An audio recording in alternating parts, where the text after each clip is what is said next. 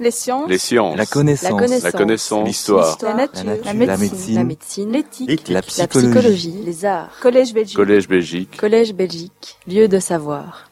Madame l'ambassadeur de France, Madame le secrétaire général du FNRS, Messieurs les secrétaires perpétués d'honoraires, Mesdames et Messieurs en vos titres et qualités, chers consoeurs, chers confrères, ce m'est un grand honneur et un grand plaisir d'ouvrir cette séance qui constitue un temps fort dans la vie de notre Académie.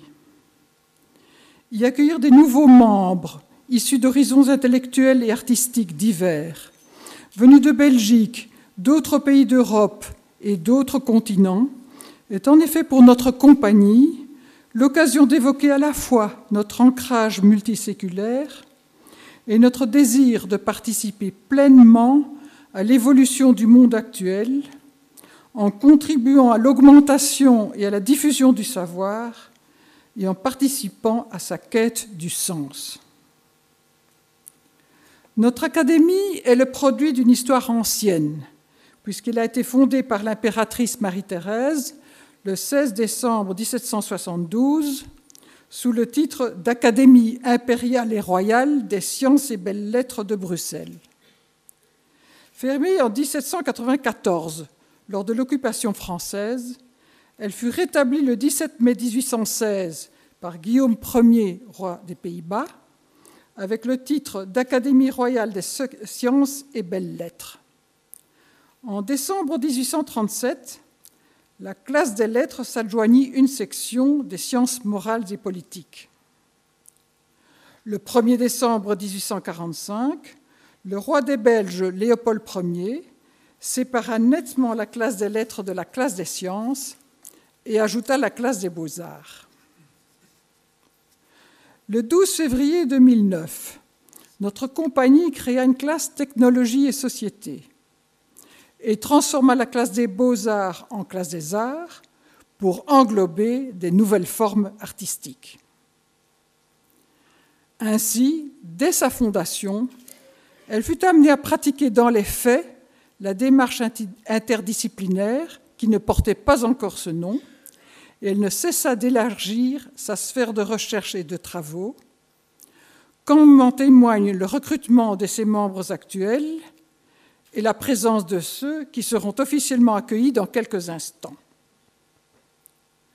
Chers nouveaux membres, nous comptons sur vous pour apporter ce sang neuf dont toute institution a besoin, pour renouveler nos approches et notre curiosité, pour tisser des liens de par le monde et pour aider notre Académie à réaliser une synthèse harmonieuse entre sciences et arts, entre sciences théoriques et sciences appliquées, entre sciences bizarrement dites dures et sciences qualifiées très vaguement d'humaines, ce qui vaut toutefois mieux que l'appellation sciences molles. Au-delà de cet enrichissement scientifique, littéraire, artistique, je voudrais également formuler un vœu qui nous concerne tous, anciens et nouveaux membres. À une époque où les progrès techniques inquiètent autant qu'ils enthousiasment, où coexistent le village global créé par la toile et les fractures sociales et culturelles. Nous ne pouvons pas nous désintéresser des conséquences de nos activités lorsqu'elles échappent à notre contrôle. Aussi me semble-t-il opportun de terminer cette intervention en citant le texte du Serment des scientifiques dont rêve Michel Serres et qui constitue un appel. Je jure de ne point faire servir mes connaissances, mes inventions et les applications que je pourrais tirer de celles-ci à la violence, à la destruction ou à la mort, à la croissance de la misère ou de l'ignorance, à l'asservissement ou à l'inégalité, mais de les dévouer au contraire à l'égalité entre les hommes, à leur survie, à leur élévation et à leur liberté. Merci de votre attention et je vais céder la parole à notre secrétaire perpétuelle.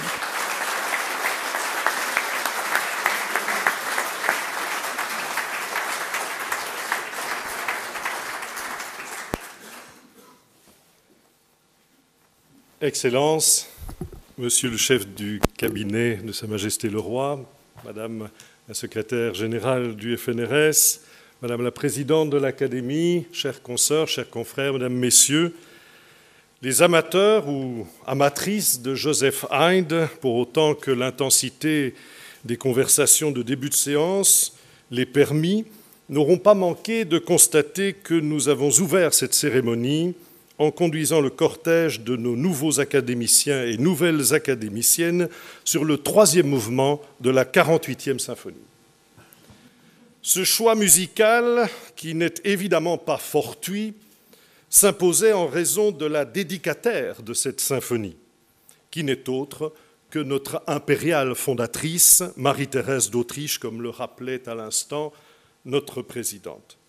De surcroît, cette symphonie fut probablement composée en 1769, c'est-à-dire au moment même, voilà près de 250 ans, où l'on installait la Société littéraire de Bruxelles qui préfigura l'Académie impériale et royale instituée par Marie-Thérèse d'Autriche.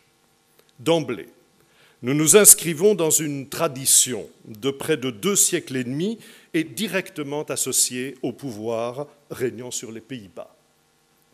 La genèse des académies, c'est aussi la genèse d'une science ouverte, par opposition à cette science secrète qui caractérise largement l'université du Moyen Âge. Les académies sont traversées par l'idée d'un accès public aux résultats de la recherche.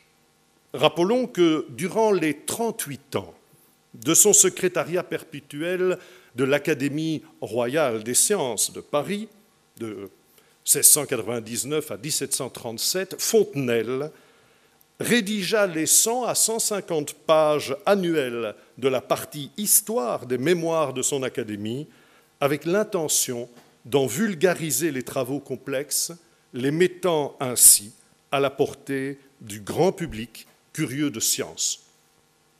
Les académies sont aussi, à l'époque, des instances de validation de la qualité d'une recherche, qui s'est passablement complexifiée depuis la Renaissance et dont le langage est de plus en plus mathématique.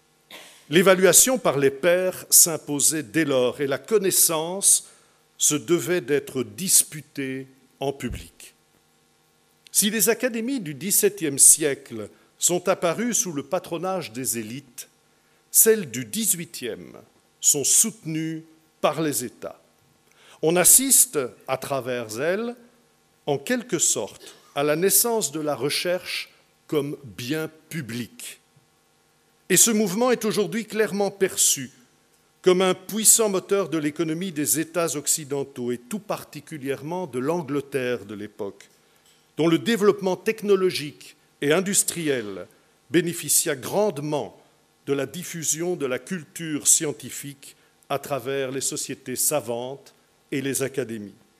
Et cela d'autant plus que, dès le dernier quart du XVIIe siècle, un Leibniz, premier président de l'Académie des sciences de Berlin au tout début du XVIIIe siècle, engageait à percevoir la science non seulement comme un exercice théorique, mais également en fonction de son application. Open science et continuum de la recherche, voilà bien deux caractéristiques historiques dans lesquels nous pouvons encore nous retrouver aujourd'hui. Car la question est bien là. 250 ans plus tard, qu'est-ce qu'une académie? Et que peut-elle apporter à la société contemporaine? Je commencerai par l'indépendance. Il faut la rappeler. Parce que si la liberté académique n'est pas menacée sous nos latitudes, il ne faudrait pas l'imaginer trop inaltérable le principal danger pourrait même venir de l'intérieur. Plongés dans un environnement hautement compétitif, nous pourrions nous imposer à nous-mêmes des conditions d'exercice de la recherche qui contrarieraient notre liberté et assurément notre liberté d'expression. Aujourd'hui, les académies restent indépendantes, c'est-à-dire qu'elles se choisissent librement leurs membres et leurs représentants. Elles ne poursuivent pas de stratégie d'utilité concrète en choisissant tel ou tel membre, titulaire ou associé. Les principes de base de ces élections sont finalement ceux de la confiance et du respect. L'objectif est symbolique, la qualité de l'élu rejaillissant bien évidemment sur la compagnie tout entière. En ce sens, en vous élisant, mesdames, messieurs, l'Académie royale de Belgique espère simplement un retour sur investissement. Celui de voir son prestige accru par vos propres parcours. Mais dès lors, il n'y a pas plus grande exigence de responsabilité que celle induite par cette indépendance, tant à travers les choix que nous opérons qu'à travers votre engagement. Et c'est peut-être en cela aussi qu'une académie peut servir la société en rappelant sans cesse la responsabilité morale des institutions. Il en va de même en matière d'exigence intellectuelle et critique. C'est un débat qui est d'actualité ces dernières semaines en Belgique. Les académiques interviennent-ils suffisamment dans les débats de société? D'aucuns estiment qu'ils en sont trop absents, d'autres qu'il faut se soumettre à son domaine de compétence et que ceci explique et justifie une parole plus mesurée et à coup sûr plus délimitée. On pourrait cependant espérer que l'on reconnaisse une qualité de raisonnement et une originalité d'approche à un chercheur ou à un artiste ou à un dirigeant d'entreprise, bien au-delà du périmètre, sans doute assez restreint, de sa seule compétence pointue. C'est sans doute un second message que l'on pourrait que pourrait délivrer une académie moderne, celui d'une exigence intellectuelle et critique dans le propos qui dépasse la simple compétence de l'expert. Et c'est sans doute là que s'insère le plus judicieusement l'une des caractéristiques rares et précieuses d'une académie comme la nôtre, l'étendue des disciplines qu'elle aborde. Des mathématiques à la biologie, de l'histoire à la linguistique, de la peinture à la musique, de l'économie au droit, de l'aéronautique à la sculpture, de l'intelligence artificielle à la philosophie, de la critique d'art à la physique des particules, quand les universités se structurent encore largement en fonction de concentration disciplinaire, les académies sont des lieux où l'on cultive la complémentarité et les différences. C'est par curiosité, en quelque sorte, mesdames, messieurs, et en misant sur la vôtre, que vous avez été élus. Mais c'est essentiel parce que l'exigence intellectuelle dont je parlais il y a un instant doit puiser à la source de cette complémentarité disciplinaire et culturelle. Car il faut décloisonner. L'historien doit discuter avec le mathématicien, le biologiste avec le sociologue, le musicien avec le juriste, non pas nécessairement par utilité, quoique ce dialogue puisse parfois déboucher sur un résultat concret, mais je dirais par culture. Une académie royale de Belgique. Quand on y pense et que l'on sait un peu l'histoire des réformes de l'État belge, il y a déjà dans cet intitulé de quoi rendre perplexe plus d'un observateur de la vie politique du pays. Mais si l'on pense à une académie des sciences, des lettres et des beaux-arts, c'est aujourd'hui comme si l'on rendait incompréhensible l'académie par la juxtaposition improbable de ses composantes. Or, c'est précisément là que se niche le défi. Faire la démonstration qu'une exigence intellectuelle et critique naît de la richesse des complémentarités. Et cela très pratiquement d'ailleurs. Combien de fois un dossier sensible n'est-il approché par les décideurs, qu'à travers un unique point de vue? Combien de fois néglige-t-on, par exemple, la donnée démographique, pour ne citer qu'une seule, qui nécessairement risque de rendre caduque toute analyse qui rêverait une stabilité de la population. L'apport des académies à la société réside ainsi également dans une transcendance structurelle en ce qui nous concerne, des approches disciplinaires pour tenter une vision holistique qui fait cruellement défaut.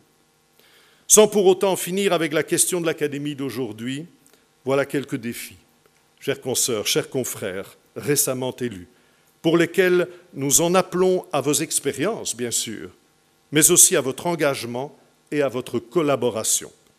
Je vous en remercie par avance très sincèrement.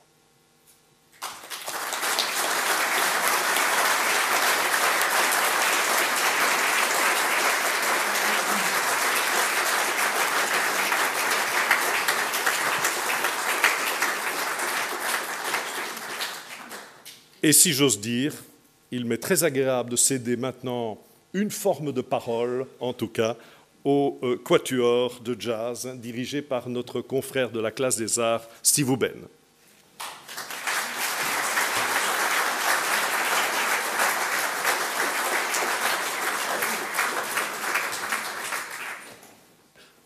Chers consoeurs, chers confrères, mesdames, messieurs, bonjour. Merci tout d'abord à notre secrétaire perpétuel de m'avoir demandé de vous faire un petit intermède. Et ça tombait à pic, car nous avons fondé il n'y a pas très longtemps avec mon fils Grégory, qui joue de la trompette, un tout nouveau groupe. Et nous avons joué hier soir pour la première fois. Je vous propose deux petites interventions, une qui aura lieu tout à l'heure. La première s'appelle, c'est une composition de Grégory, la première s'appelle Someone's Missing.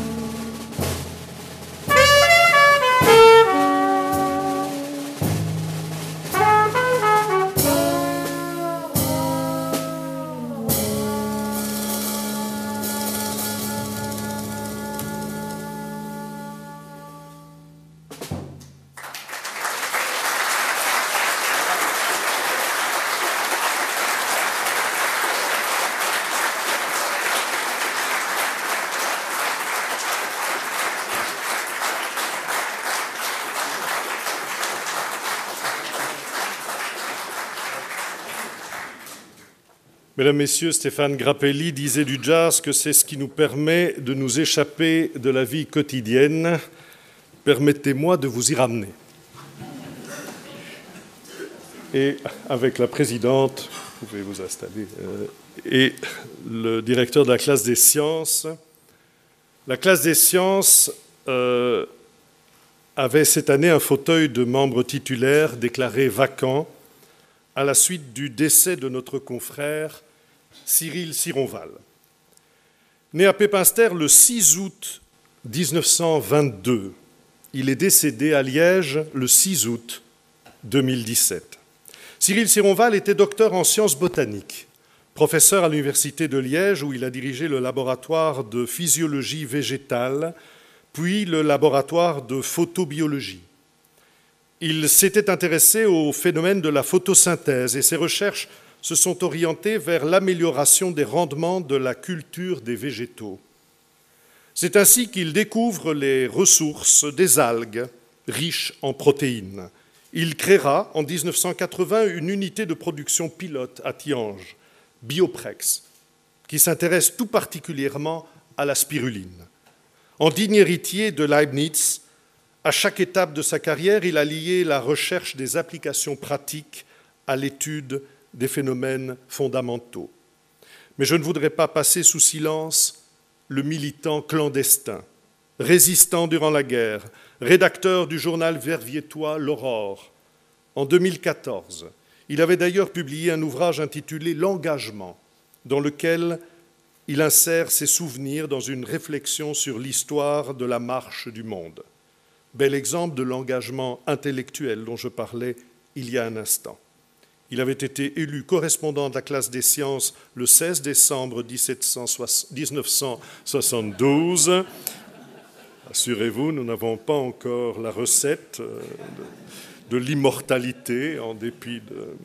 Et membre le 9 janvier 1982. Il avait été aussi directeur de la classe des sciences et président de l'Académie en 1984. À ce fauteuil, la classe des sciences a élu le professeur Jean-Marie Beckers. Chers confrères,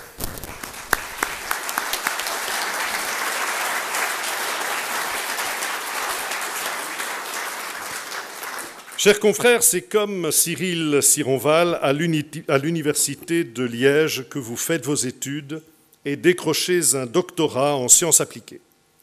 C'est aussi dans cette université que vous enseignez aujourd'hui l'océanographie, en vous intéressant tout particulièrement à la surveillance et à l'analyse du climat et des océans, tant d'un point de vue physique que numérique.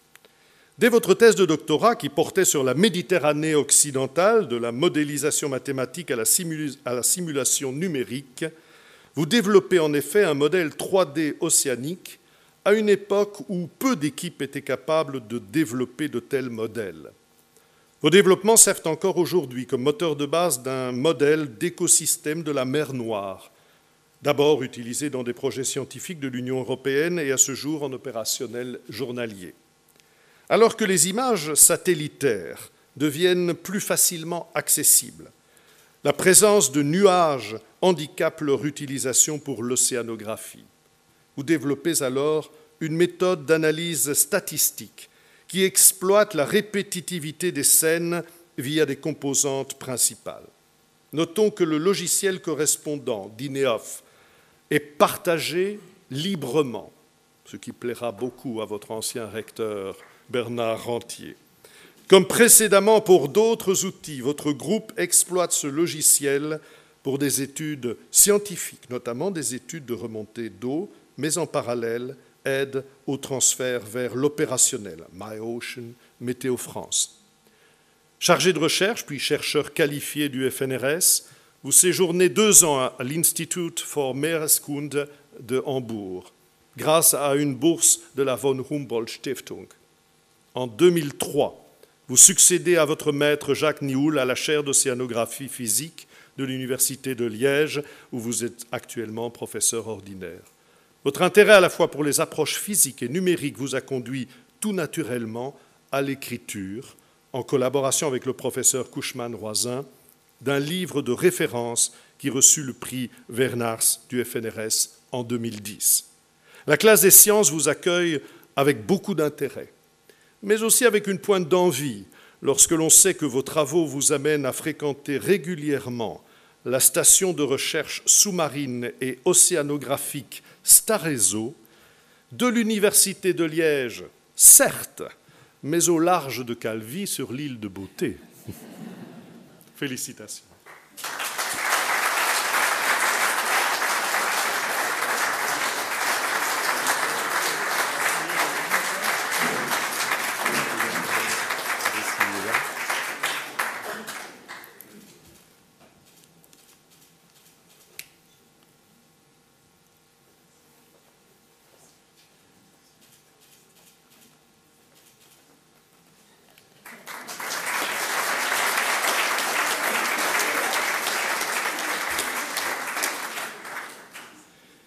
Classe des sciences a également élu trois membres associés. Le professeur Martin Jourfa, directeur du Centre de recherche sur la cognition animale de l'Université Paul Sabatier de Toulouse. Chers confrères, vous êtes né en Argentine et soutenez une thèse de doctorat en neurosciences à l'Université de Buenos Aires avant de rejoindre la Freie Universität Berlin où vous obtenez votre habilitation. Vous quitterez Berlin en 2000 pour rejoindre Toulouse et le, CRCA, aujourd'hui mondialement connu, premier laboratoire pluridisciplinaire à étudier la cognition animale en se basant notamment sur une approche comparée entre vertébrés, des rongeurs par exemple, et invertébrés, des abeilles, des fourmis, mais aussi intégrée, allant de la neuroéthologie à la biologie moléculaire, en passant par les neurosciences computationnelles ou la psychologie expérimentale. Vos travaux ont été les premiers à mettre en évidence la capacité d'apprentissage conceptuel chez un insecte. Vous êtes attentif à tous les sens. L'olfaction, bien sûr, lorsque vous établissez le lien entre celle-ci et l'activité neurale, mais aussi la vision, ce qui intéressera Karl Avlange, évidemment, lorsque vous réalisez de l'imagerie calcique sur un ensemble de populations de neurones visuels chez un insecte. Votre groupe de recherche axe en effet ses travaux sur les processus de perception, d'apprentissage et de mémoire chez les abeilles mellifères, les bourdons, les drosophiles ou les fourmis.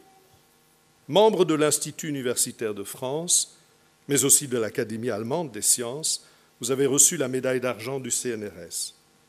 Mais je me permettrai d'insister aussi sur le fait que parallèlement à vos activités de recherche et d'enseignement, vous vous investissez fortement dans la vulgarisation de vos travaux, abondamment commentés par la presse internationale, ainsi que dans la vulgarisation de la recherche en général, notamment à travers le Conseil scientifique de la Cité des sciences et de l'industrie de la Villette à Paris.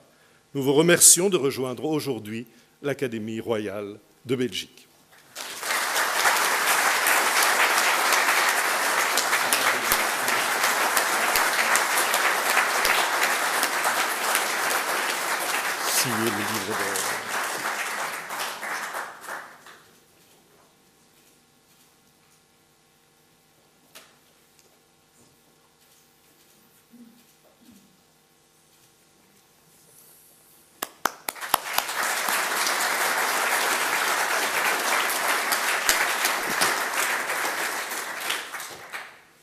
De la ruche à l'univers. La classe des sciences accueille également le docteur Miwara Mandea, responsable des programmes Terre solide au Centre national d'études spatiales, de CNES. Chers consoeurs, né en Roumanie, vous êtes docteur en géophysique de l'Université de Bucarest, mais aussi en géophysique interne de l'Institut de physique du globe de Paris 7 et habilité à diriger des recherches de cette même université. Vous travaillez principalement sur les champs magnétiques. Vous en examinez tout d'abord les méthodes d'observation, de l'aiguille aimantée, le magnétisme à l'ancienne, pourrait-on dire, s'appuyant sur des séries temporelles relativement longues, jusqu'aux satellites les plus sophistiqués de la mission SWARM de l'ESA, en passant par les observatoires classiques constitués en réseaux internationaux. On pourrait dire que le champ magnétique vous intéresse à la fois dans son échelle spatiale et dans sa variété temporelle. Vous avez notamment présidé un groupe de travail international qui a modélisé le champ magnétique planétaire. Nous retrouvons ici l'importance des modèles que nous avions évoqués dans les travaux du professeur Beckers. Mais vous vous intéressez aussi à la variation temporelle du champ magnétique, particulièrement en lien avec l'anomalie de l'Atlantique Sud. Un sujet qui ne manque pas de passionner également les archéologues dont je suis. En synthèse, vous vous attachez aussi à mettre en évidence la distribution plutôt régionale que globale des secousses géomagnétiques. Enfin, la Terre vous apparaît trop petite. Et voilà que les satellites vous ouvrent la voie de Mars, de Mercure, de la Lune, et c'est dès lors une approche comparative dans laquelle vous vous engagez, en analysant notamment les caractéristiques topographiques et magnétiques de 98 grands cratères sur Terre, Mars et la Lune. Toujours à la recherche d'anomalies, après votre participation à la réalisation d'une carte des anomalies magnétiques et gravimétriques de l'Arctique, vos études vous poussent à vous intéresser au séisme et notamment aux signaux magnétiques anormaux pré-sismiques. C'est ainsi la dynamique globale de notre planète que vous aidez à comprendre. Comprendre l'intérieur de la Terre demande en effet toujours plus de modèles qui s'appuient sur une diversité de données obtenues à la surface de la Terre, mais aussi dans l'espace. Et pour y parvenir, vous misez avec détermination sur la collaboration internationale. Bienvenue dès lors dans la capitale de l'Union européenne.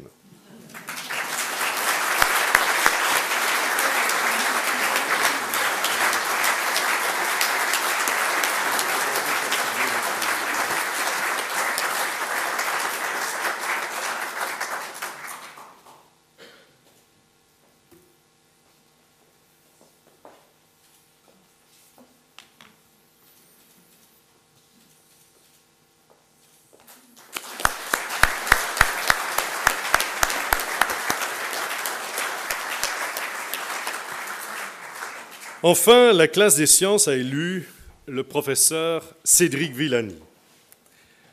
Chers confrères.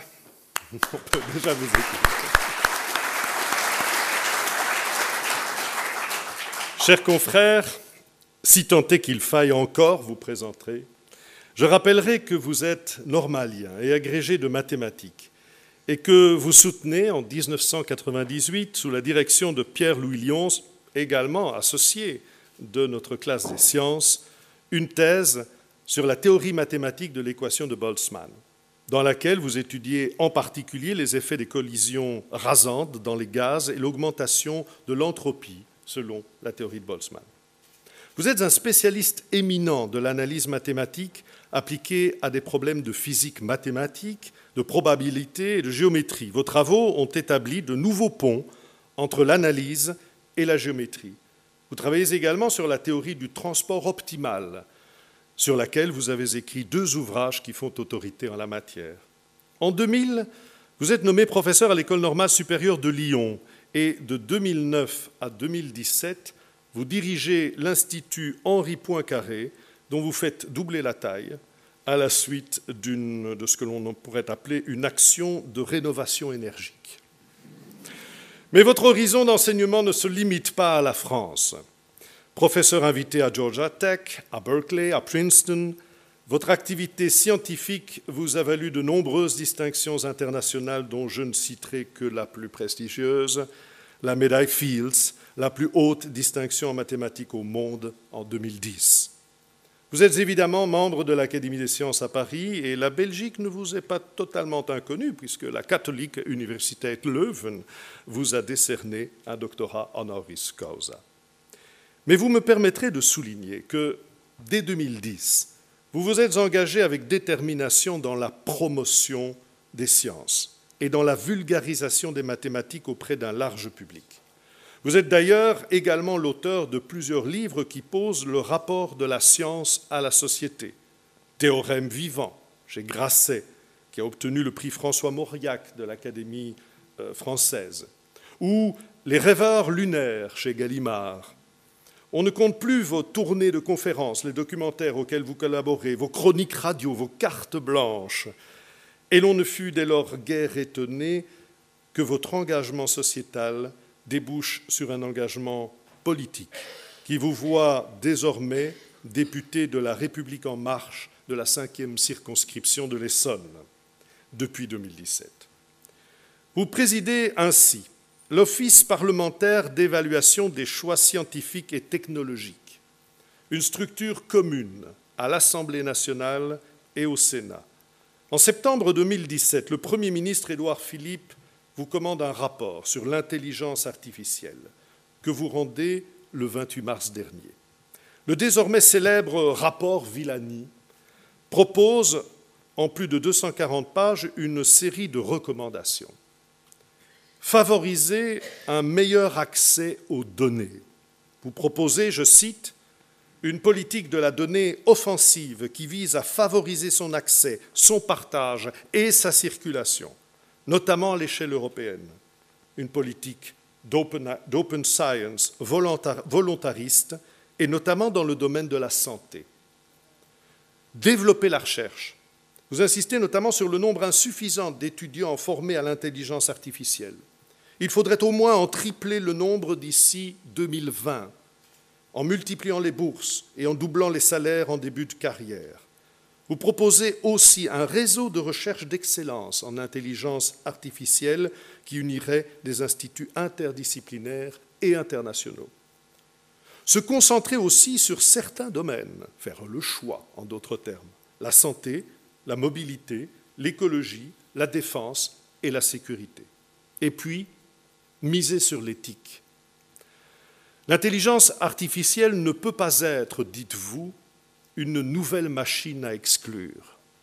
Selon vous, il faut dès lors anticiper, accompagner et innover dans les modalités de production et de répartition de la valeur et vous insistez aussi sur le danger d'une trop faible féminisation de l'intelligence artificielle qui conduirait à reproduire certains biais renforcés par les algorithmes.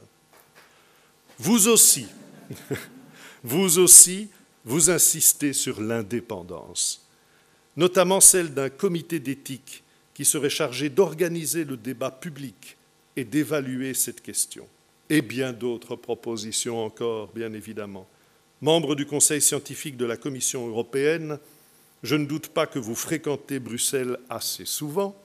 Vous aurez désormais une raison supplémentaire de rejoindre notre capitale et nous espérons pouvoir bénéficier dans bien des domaines de votre expérience et de votre énergie. D'ores et déjà, nous prenons rendez-vous pour un forum sur l'intelligence artificielle en notre académie. Félicitations.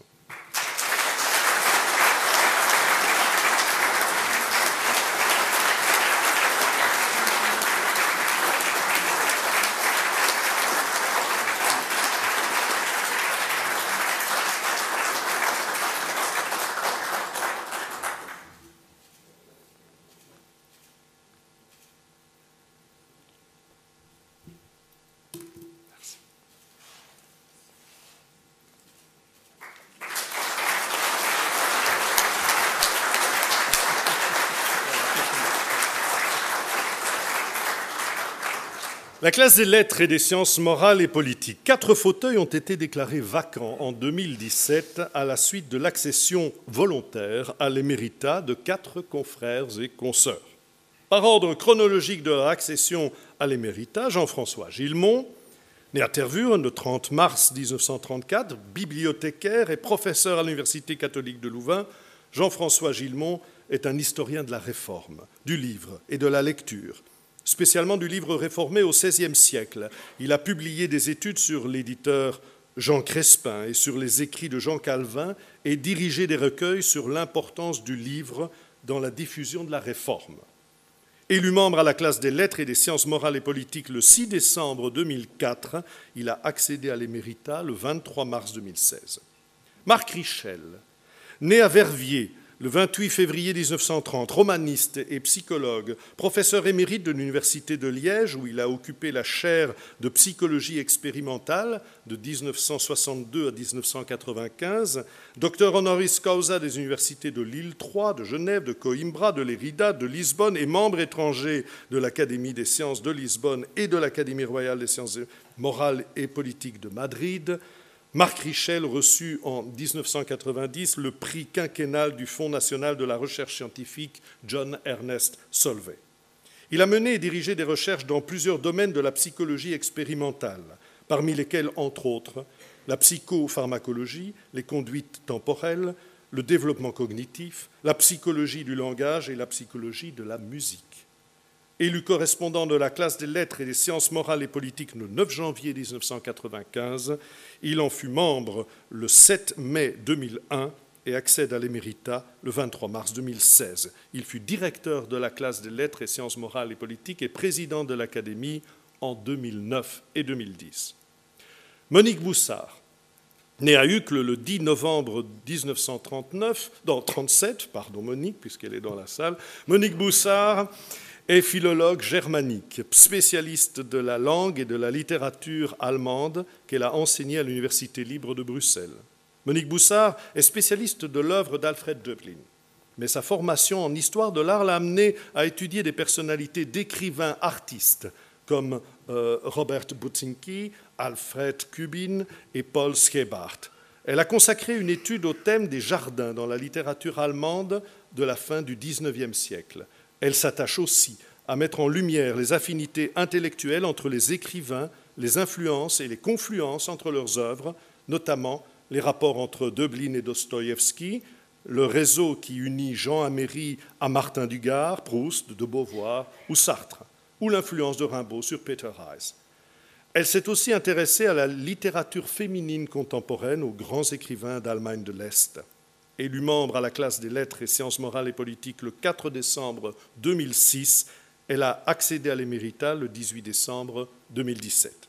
Enfin, Hervé Asquin, que je salue au passage. Né à Charleroi le 31 décembre 1942, Hervé Asquin est d'abord un historien. Professeur à l'Université libre de Bruxelles, dont il, a, dont il a été le recteur et le président du conseil d'administration.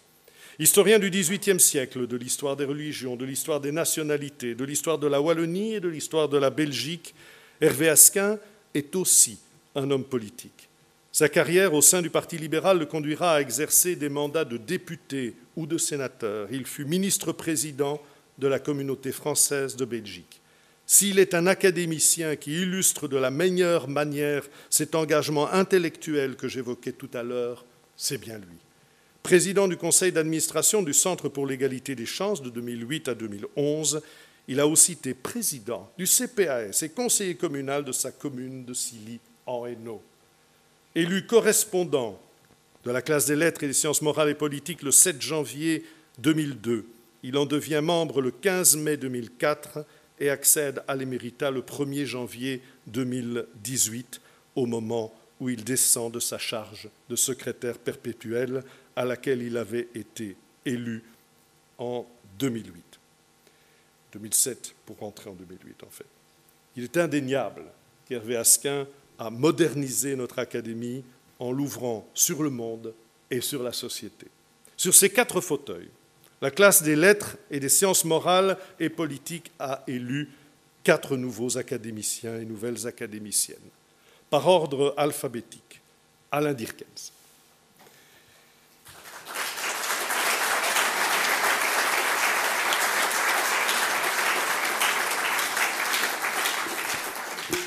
Chers confrères, vous défendez en 1983 à l'Université libre de Bruxelles une thèse de doctorat sous la direction du professeur Georges Despy et sur la christianisation de l'entre-Sambre-et-Meuse du 7e au 11e siècle. Une thèse qui sera publiée deux ans plus tard. Dix ans après, vous voilà professeur ordinaire à l'ULB après avoir succédé dans bon nombre de cours d'histoire médiévale à votre maître. Mais vous me permettrez d'insister tout particulièrement sur votre double formation, d'historien et d'historien de l'art et archéologue. D'emblée, dès vos études, vous suivez un double cursus. Et vous n'avez cessé ensuite d'établir un dialogue fertile entre ces deux approches, l'histoire par les textes et l'histoire par les objets et les vestiges, tout particulièrement les vestiges funéraires en ce qui vous concerne. Cette approche multidisciplinaire vous a amené à siéger dans bon nombre de sociétés savantes, en Belgique et à l'étranger. Vous présidez la Société royale d'archéologie de Bruxelles et vous êtes membre correspondant de l'Académie royale d'archéologie de Belgique, à laquelle vous donniez d'ailleurs récemment une passionnante conférence sur le tombeau de Charlemagne. Une énigme comme vous les aimez, où s'entremêlent interprétation des textes et lecture des découvertes archéologiques. Mais ce dossier révèle un autre de vos points d'intérêt. Il mêle en effet un dossier du haut Moyen Âge, qui remonte, ne fût-ce que par le recours au sarcophage romain, aux usages funéraires des Mérovingiens qui vous avaient retenu dès votre mémoire de licence en archéologie, à ce que j'appellerais l'histoire longue, à savoir la perception de l'histoire à travers les siècles. Vous êtes notamment un spécialiste de la sculpture monumentale du XIXe siècle. Et la statue de Godefroy de Bouillon sur la place royale, à deux pas d'ici, n'a pas de secret pour vous. Pas plus que n'en a la gastronomie historique. Je pense notamment à vos festins mérovingiens, la peinture historiste ou le roman historique, bref, tous ces regards que de génération en génération nous portons sur un passé que par ailleurs vous analysez en historien intransigeant et critique. À l'instar de l'un de vos maîtres, Pierre Bonenfant. L'histoire de Bruxelles vous a longuement retenu dans des synthèses entre fouilles et textes, que ce soit pour Sainte-Gudule ou pour le palais du Kaudenberg. Et tout cela avec un talent d'orateur que vous n'hésitez pas à mettre au service d'une haute vulgarisation de votre savoir.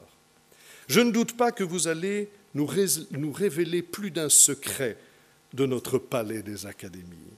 Et je compte sur votre aide pour exhumer du parking où elles sont entreposées les peintures historiques qui ornaient jadis la salle du trône avant sa restauration. Merci d'avance, chers confrères historiens.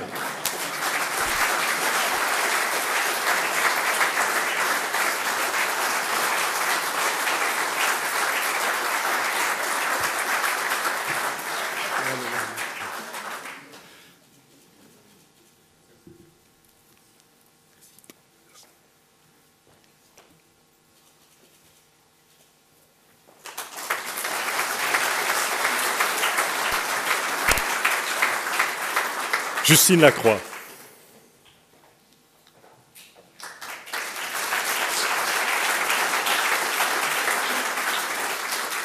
Chers consoeurs, né à Kinshasa, vous êtes diplômé de Sciences Po en 1992 avant de travailler pendant quelque temps dans la sphère européenne, au sein de la représentation de la Commission européenne à Paris, du cabinet du président Jacques Delors, puis de l'association Notre Europe, toujours à Paris. En 1998, vous reprenez des études, deux DEA et une thèse de doctorat en sciences politiques à l'Université libre de Bruxelles, sous la direction de Jean-Marc Ferry. Cette thèse porte sur les présupposés normatifs de l'intégration européenne à la lumière des débats contemporains entre libéraux et communautariens. Professeur ordinaire à l'ULB depuis 2013, vous avez succédé à Jean-Marc Ferry à la tête du Centre de théorie politique non sans avoir également enseigné aux facultés universitaires Saint-Louis ainsi qu'à Sciences Po Paris et avoir été visiting fellow pendant un an à l'université d'Oxford. En 2010, vous obtenez l'un de ces prestigieux starting grounds de l'IRC sur le thème Human Rights versus Democracy et vous occupez en 2015 une chaire franquie.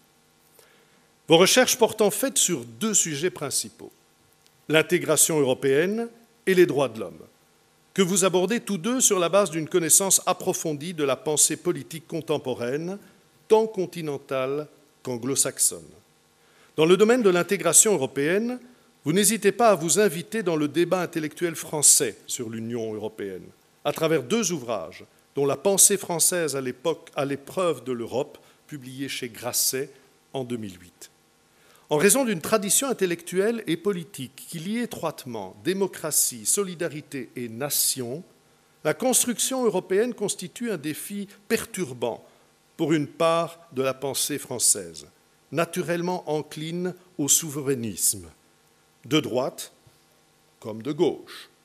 J'aurais tendance de dire ni de droite ni de gauche, monsieur Villani. Et vous mettez ce défi en perspective en recourant aux ressources de la théorie politique contemporaine, notamment celle de Jürgen Habermas, en faveur d'un patriotisme constitutionnel qui s'oppose à un nationalisme ethnique. Il y a quelques années, j'assistais d'ailleurs à la KU Leuven à une conférence de Jürgen Habermas. Son exposé était ponctué de très rares références à des auteurs contemporains.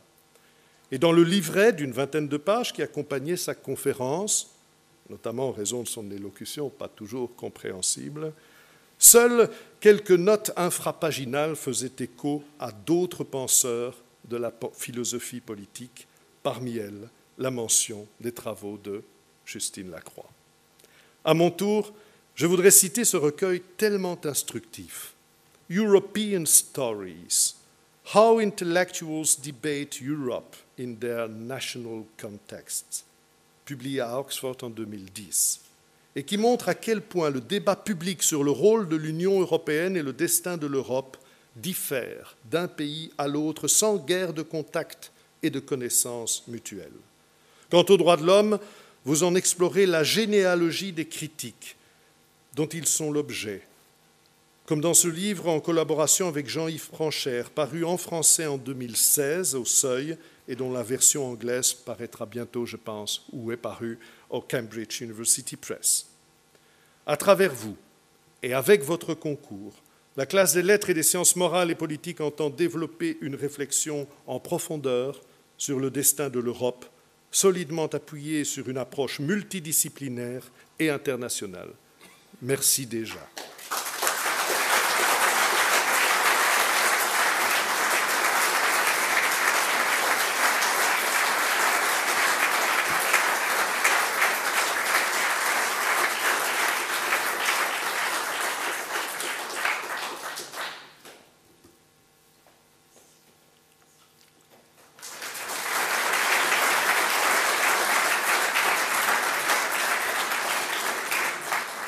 Jean Leclerc.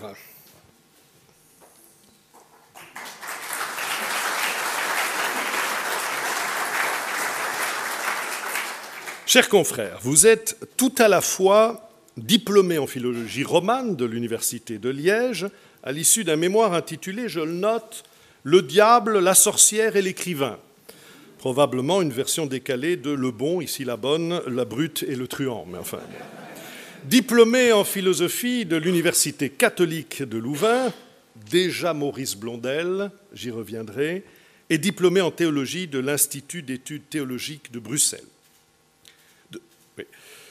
Vous soutenez à l'UCL en 2002 une thèse intitulée La logique de la vie, lecture du jeune Maurice Blondel. Ce sont d'emblée les philosophies de l'action et de la quotidienneté, du Lebenswelt, qui vous retiennent en cette fin du XIXe siècle où se trame déjà la crise des articulations du sens. Professeur à l'UCL depuis 2004, vos recherches portent sur la philosophie d'expression française du XIXe siècle à nos jours, sur l'histoire de la philosophie, sur la philosophie de la religion et leurs épistémologies. Vous êtes aussi secrétaire général depuis 2016 de l'Association des sociétés de philosophie de langue française, dont est désormais président notre confrère Baudouin de Charneux. Votre travail scientifique est centré autour de la phénoménologie et se situe au carrefour de plusieurs disciplines. La philosophie, bien sûr, la philologie aussi, la littérature dont vous êtes un passionné, la théologie, l'histoire, l'anthropologie, interrogeant sans cesse les fondements de la pensée, comme dans ce bel article paru en 2014 et intitulé La liberté peut-elle être religieuse? Réflexion sur la croyance et l'intime. Vous vous passionnez pour ce qui se passe entre la raison et les croyances religieuses, estimant que la philosophie chrétienne est un non-sens et que confondre religion et philosophie relève, je vous cite, du cercle carré.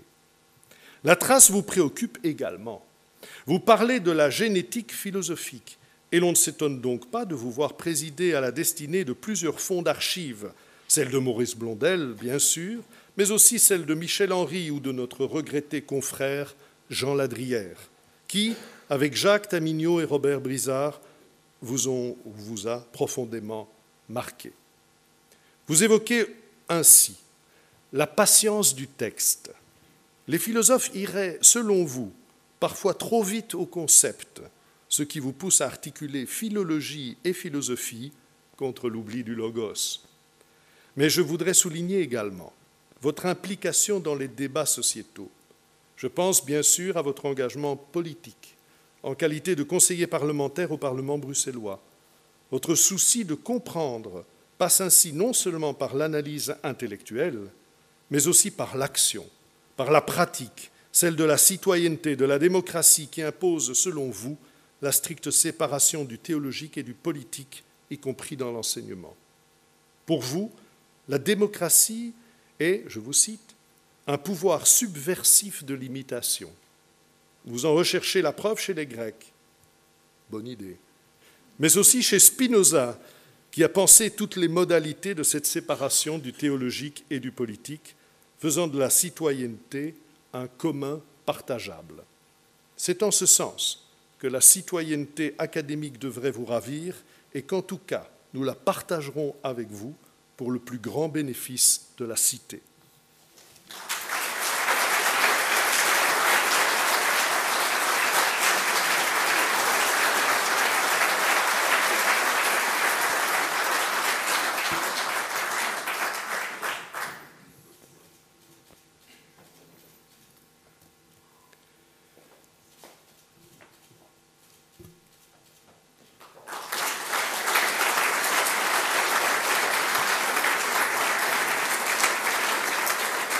Laurence Van Ypersel.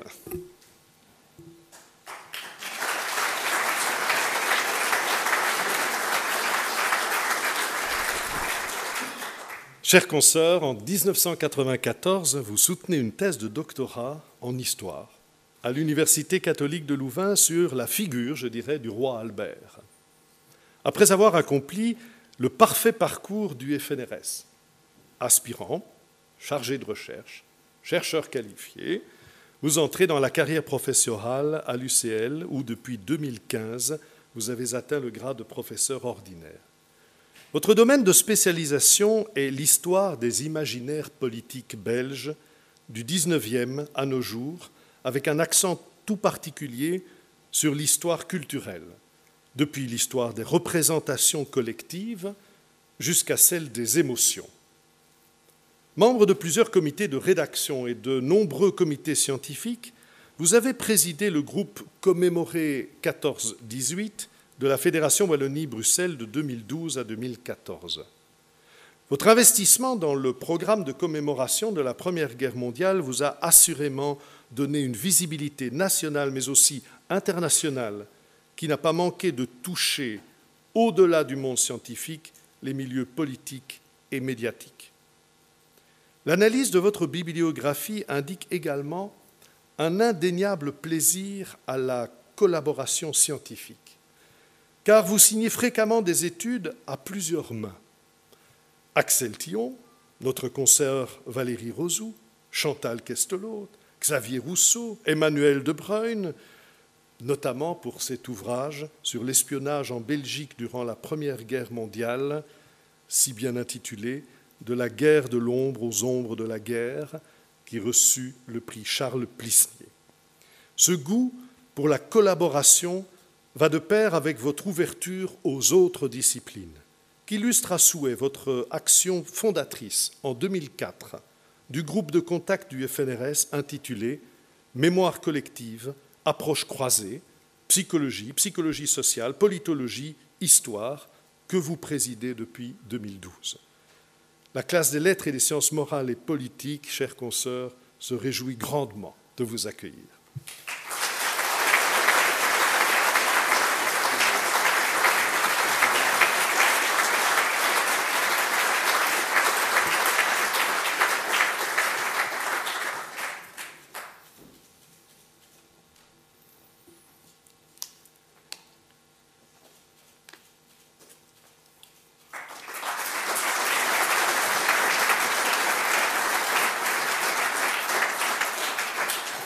La classe des lettres et des sciences morales et politiques a également élu trois membres associés.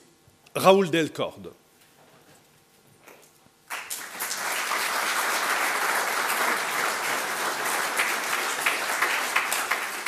Né à Téhéran, vous étudiez tout d'abord en Sorbonne la philosophie et l'histoire, avant de rejoindre l'Université catholique de Louvain pour y obtenir une licence en relations internationales et administration publique. Reçu premier au concours diplomatique de 1984, vous combinez votre carrière de diplomate avec la préparation d'une thèse de doctorat en sciences politiques portant sur la géostratégie de l'océan Indien, thèse que vous soutenez à l'UCL en 1993. Cette interprétation, cette interpénétration de la théorie et de la pratique des relations internationales fait la caractéristique et la richesse de votre parcours professionnel. Familiarisé dans le cadre de vos fonctions diplomatiques avec la diversité des questions multiples et variées qui sont traitées dans les relations bilatérales entre États, rompu aux affaires européennes, ainsi qu'en général à celles qui relèvent du multilatéralisme, vous reprenez le chemin de l'UCL pour y donner cette fois cours dès 2001 euh, et de manière plus régulière depuis 2007. Vos enseignements y portent sur l'Union européenne, mais aussi sur le métier de diplomate qui vient de faire, il y a quelques semaines, l'objet d'un petit ouvrage publié dans la collection L'Académie en poche de notre Académie. Ce souci de pédagogie relatif à un métier qui a beaucoup évolué et qui continue à le faire vous a d'ailleurs conduit à plusieurs publications entre histoire et sciences politiques. Membre associé de l'Académie des sciences d'outre-mer de Paris depuis 2017, vous avez à votre actif de nombreuses contributions, tantôt destinées à un large public, tantôt de nature plus pointue, consacrées à la géostratégie de l'océan Indien, mais aussi du golfe arabo-persique, pour lequel votre parfaite connaissance du farsi renforce de toute évidence votre expertise. Entre diplomatie active et travail universitaire, entre enseignement et écriture, vous veillez à une hybridation perpétuelle des savoirs et des pratiques. Après plusieurs affectations comme ambassadeur en Suède, en, Pologne, au Canada aujourd'hui, nous espérons que vous pourrez nous rejoindre de temps en temps pour partager avec votre classe le fruit de vos expériences multiples. Félicitations.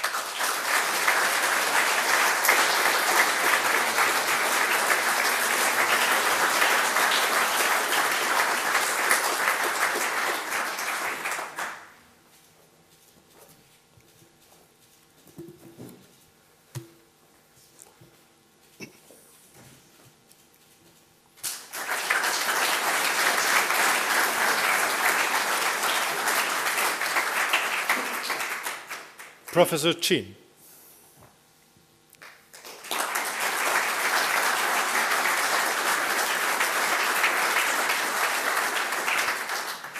Dear colleague, Lao Shuao, you studied English literature and language at Shandong Normal University and at Beijing Foreign Studies University before turning to international relations. You got a PhD in political science from the University of Missouri, Columbia, in 1994. And you went back to China Foreign Affairs University. There, over a 34 year career as a teacher and researcher, you have personally witnessed as well as experienced the development of international relations in China. You have gradually realized realized how much humanity and humanness mean for the study of international relations. International relations are human relations, and you have developed a relational theory taking relations among human actors rather than individuals per se as the unit of analysis. Both constructivism and neoliberal institutionalism were important to you for several reasons. You intended to expose the Chinese scientific community to the newest theoretical developments in the West by translating theoretical classics into Chinese. For instance, Edward Hallett Carr or Alexander Wendt. You hoped to encourage theoretical diversity because you believed that pluralism and diversity make life prosper. But you also hoped that you could understand China's international relations better.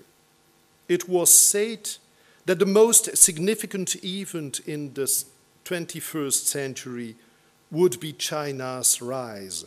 And the most significant question for such a rise was how China entered international society. You believed that two factors would matter most.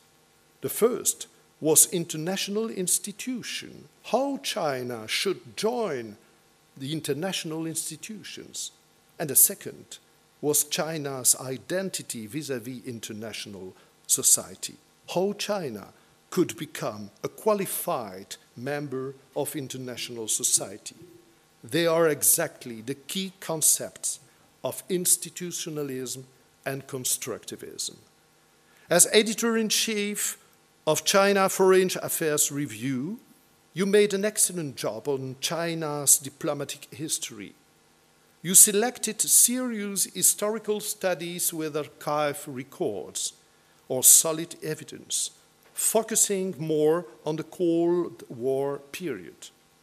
You would like to bring history back into the study of international relations to balance the overwhelming predominance of hard positivism.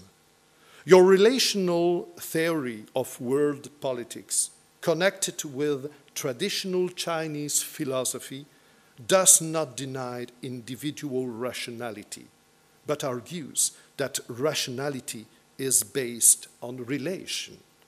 You are a teacher and a researcher, but you are also a policy advisor, member of the Policy Advisory Group for the Chinese Foreign Ministry between 2010 and 2015. This has, over the years, provided you with opportunity for gaining insight from practice. You worked for 10 years as China's country coordinator for the network of East Asian think tanks, which is a regional cooperative process including Asian nations, China, Japan, and South Korea. Its mission is to practically think about ways and approaches for cooperation in a highly diversified region. Since 2014, you are president of China Foreign Affairs University in Beijing and executive vice president of the China National Association for International, International Studies. It is a great honor to welcome you in the Royal Academy of Belgium.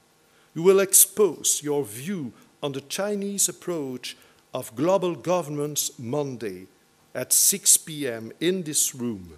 Everybody is welcome, and it will be extremely interesting to hear you. This election will bring you closer to us and provide us with a better opportunity to learn about China, to exchange ideas, and to contribute to knowledge production. Moreover, you are interested into EU as an expression of multilateralism and cooperation. In 28, you edited a book entitled Ideas, Institutions, and the Soft Power of the European Union, in which you argued that multilateral institutionalism is the hallmark of the EU, as well as most appropriate, appropriate approach to transnational governance. I'm convinced that you will appreciate to come back frequently in Europe in order to measure the development of this governance.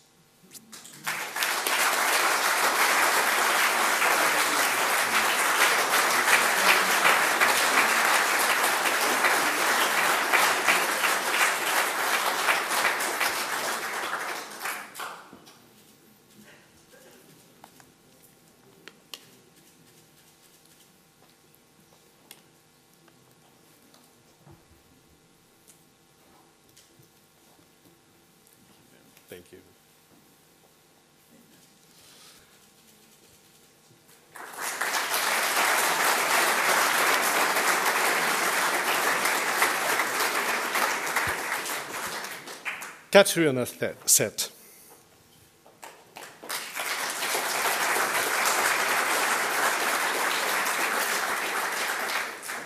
Chers consoeurs, in French, of course for you. Docteur en lettres de la Sorbonne et titulaire d'une HDR, vous avez occupé un poste à l'Université de Rouen et à l'Université de Lorraine avant d'être nommé Marshall Foch, Professor of French Literature à l'Université d'Oxford et dans le très prestigieux collège All Souls. Une chaire certes fondée par un marchand d'armes, Basil Sakharov, qui fonda également une chaire de littérature anglaise à Paris en l'honneur du général britannique Douglas Haig.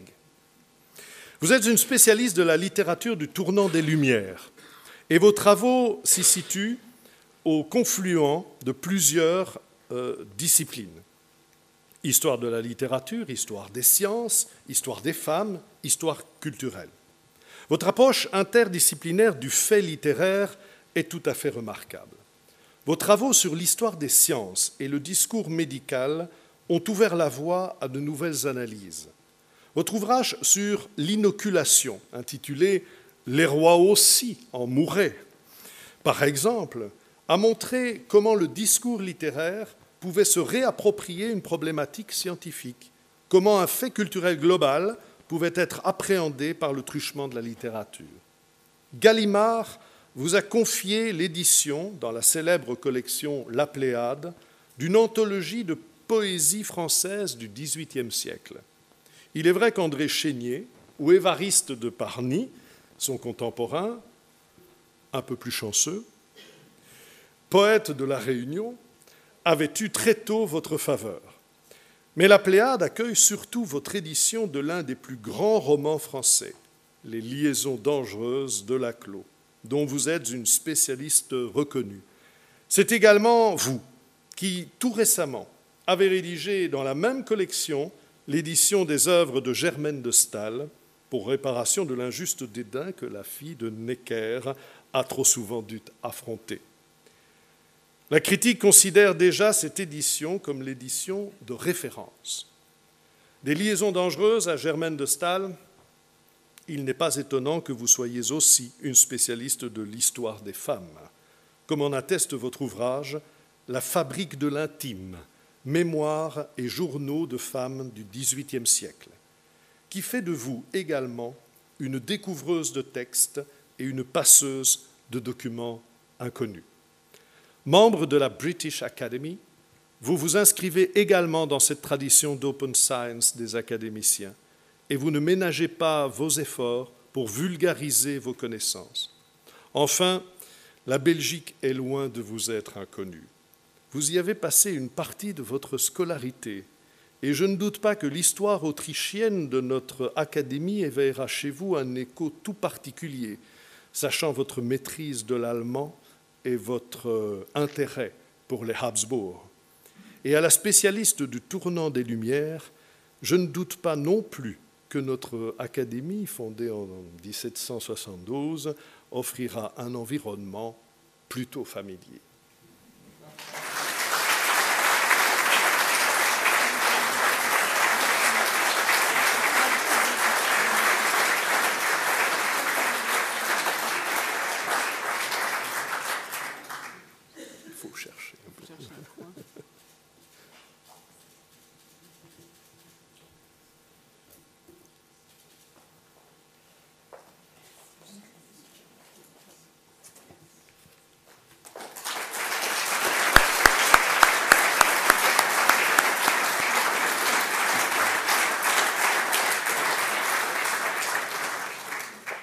Un fauteuil était laissé vacant à la classe des arts à la suite du décès de notre confrère, le baron Philippe Roberts-Jones. Né à Ixelles le 8 novembre 1924, Philippe Roberts-Jones est en effet décédé à Uccle le 9 août 2016. Fils d'un avocat fusillé par les nazis le 20 octobre 1943, Philippe Roberts-Jones s'engagera lui-même dans l'armée secrète.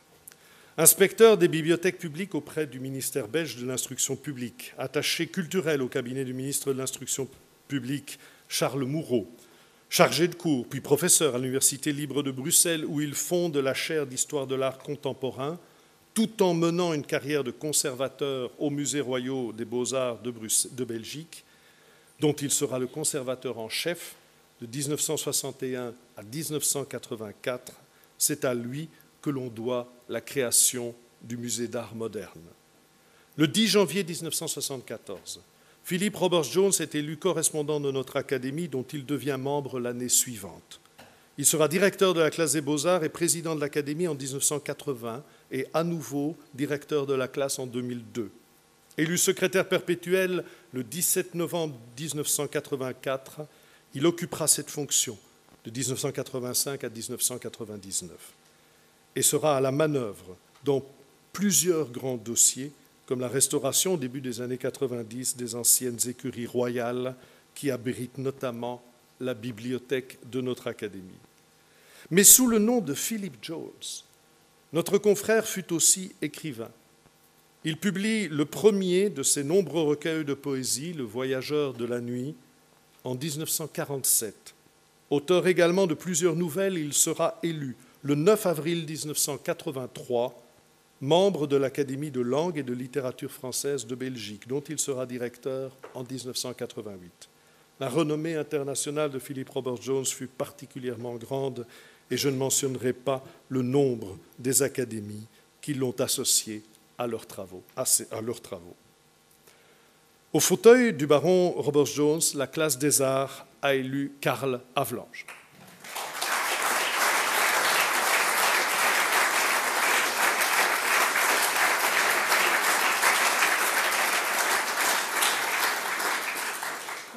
Chers confrères, d'emblée, ce que notent vos parrains, c'est l'originalité de vos travaux. Au départ de l'histoire culturelle et de l'histoire des sciences, et de la médecine en particulier, votre recherche s'est centrée depuis 20 ans sur l'œil et l'histoire culturelle du regard, depuis la Renaissance jusqu'à nos jours.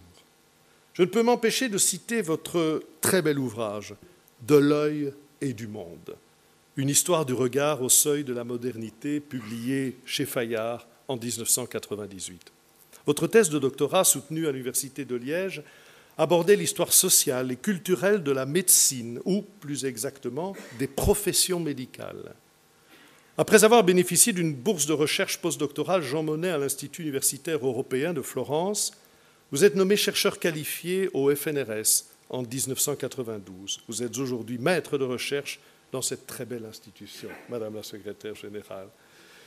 Et maître de conférences aussi à l'Université de Liège, où vous enseignez l'histoire culturelle en général et l'histoire culturelle du visuel en particulier.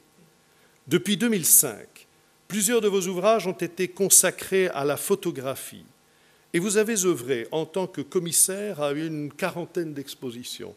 Ces ouvrages, pour la plupart, sont le fruit d'une étroite collaboration avec les photographes eux-mêmes, quand ce n'est pas vous qui tenez l'objectif. Vous vous situez ainsi à la convergence de la recherche scientifique et de la création artistique, en attachant une importance toute particulière à ne pas séparer la recherche sur les arts plastiques de leur pratique, ce qui n'est pas sans faire écho à la pratique de la poésie chez Philip Jones. Cette lignée, dans cette lignée, pardon, la classe des arts vous voit comme un facilitateur du dialogue crucial entre artistes et chercheurs. Mais vous n'entendez pas non plus, et cela depuis le début de votre carrière, séparer la recherche scientifique, fût-elle la plus exigeante, d'une interaction avec la société. Reconnu internationalement comme l'un des meilleurs historiens de l'œil et du regard, vous vous êtes investi de manière extrêmement forte au sein de la Ligue Braille, et notamment dans son périodique Voir. Et votre attention particulière au handicap s'étend bien au-delà de la malvoyance, par exemple au sein de CREAM, une association qui souhaite révéler et déployer des formes d'art produites par des personnes handicapées mentales. La classe des arts est particulièrement heureuse de vous compter désormais parmi ses membres titulaires.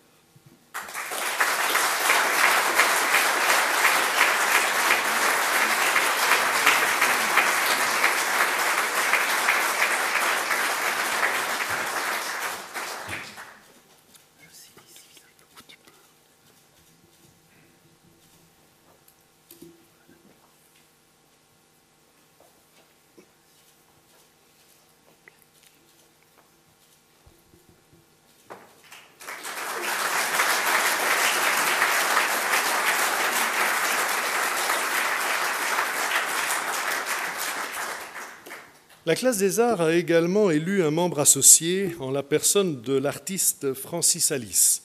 Monsieur Alice n'a pas pu nous rejoindre euh, aujourd'hui et il me prie de bien vouloir excuser son absence, mais plusieurs membres de sa famille euh, sont avec nous. Francis Alice, né Francis de Smet à Anvers en 1959, vit actuellement à Mexico. C'est un artiste pluridisciplinaire. De 1978 à 1983, il suit une formation d'architecte à l'Institut supérieur d'architecture Saint-Luc à Tournai, puis de 83 à 86 à Venise. En 87, il se rend au Mexique pour participer à un projet initié par le gouvernement belge à Mexico, alors détruite par un tremblement de terre. Il s'y établit et en fait son laboratoire urbain, développant un travail qui associe l'art et la ville. Jeux d'enfants, chiens errants, vitres cassées, marchands ambulants sont évoqués à travers des photographies, des vidéos, des installations et autres médias. D'autres villes retiendront son œil. New York, Londres, Lima, Jérusalem, questionnant divers enjeux, comme celui des frontières. Francis Alice décrit son travail et le contexte dans lequel il l'inscrit comme un art politique, au sens grec du terme, celui de la police, de la communauté, traversée par les sentiments et les conflits. Si ces actions sont souvent symboliques, elles ne sont pas non plus dénuées d'ironie, comme dans cette vidéo d'une performance de 1997 intitulée Sometimes Making Something Leads to Nothing, où l'on voit l'artiste pousser inlassablement un cube de glace dans les rues de Mexico jusqu'à ce que sa trace elle-même en ait disparu version moderne du mythe de Sisyphe, bien sûr. Les activités de Francis Alice trouvent leur source dans ses promenades à travers la ville. Passant sublime ou, prometteur, ou promeneur pardon, désinvolte, il se concentre alors autour de la marche, comme dans As Long I Am Walking de 1992. La référence à la figure du flâneur de Baudelaire n'est jamais loin. Et ses actions s'évertuent à reposer sans cesse la question de la place de l'artiste comme créateur, mais aussi comme acteur économique, ainsi que celle de l'art et de son marketing. Invité à la 49e Biennale de Venise en 2001, il y enverra un pan en guise d'ambassadeur, destiné à se balader dans les fameux giardini, non sans souligner son appréciation de la Biennale qu'il qualifie de foire aux vanités. Un critique disait de son art un art comique des trajectoires marginales, de la circulation à contresens et de la lenteur. Permettez-moi en conclusion de souligner que bon nombre des traces vidéo de son travail sont en accès libre sur son site Internet. Vous avez dit Open Access?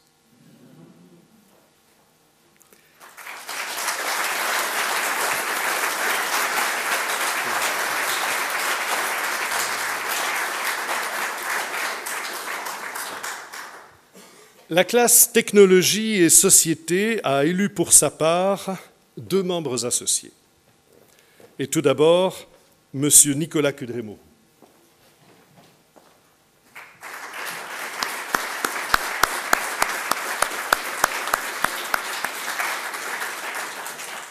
Chers confrères, né au Grand-Duché de Luxembourg, mais de nationalité suisse, vous avez fait une partie de votre scolarité en France et l'autre en Suisse. Titulaire d'un doctorat en sciences des matériaux de l'EPFL à Lausanne, vous avez mené une carrière internationale que vous entamez en 1988 aux États-Unis, au sein de l'un des plus grands groupes industriels de chimie.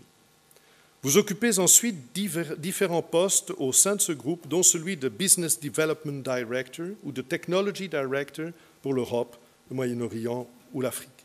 En 2011, vous rejoignez l'équipe qui se consacre à l'intégration entre Dupont et la société danoise Danisco, elle-même résultant de la plus grande fusion industrielle jamais réalisée au Danemark, avant de vous installer l'année suivante au Danemark comme directeur Technology and Innovation pour l'activité Food Ingredients, constituée dans la foulée de l'acquisition de Danisco par le groupe américain.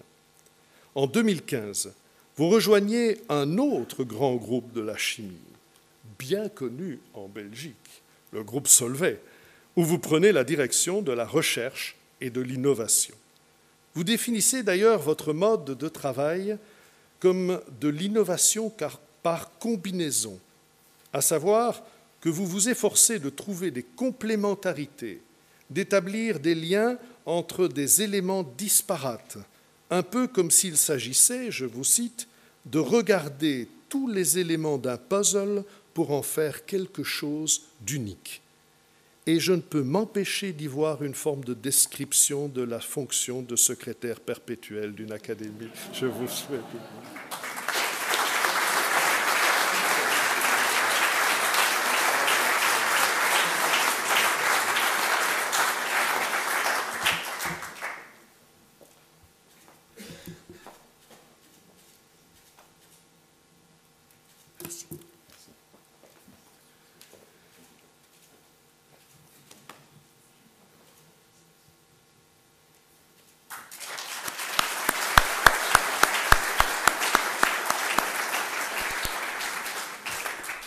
La classe technologie et société a également élu membre associé Madame Marion Guillou-Charpin, qui n'a malheureusement pas pu nous rejoindre ce matin et vous prie de l'en excuser.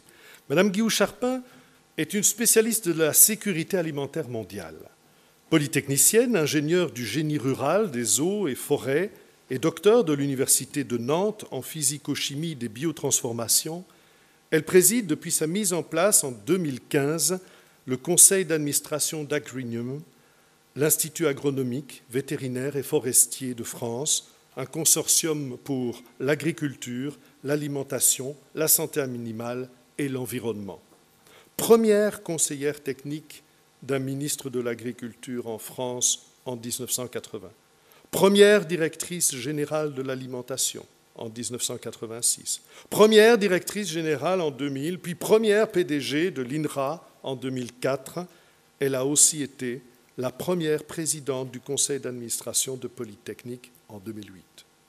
En mettant en place des systèmes d'alerte et de prévention en matière alimentaire, à partir de son expérience des crises sanitaires qu'elle avait été amenée à gérer, Madame Marion Guillou-Charpin a contribué à remettre l'agronomie au centre des préoccupations des décideurs politiques pour faire des questions alimentaires un enjeu prioritaire de nos sociétés. Félicitations.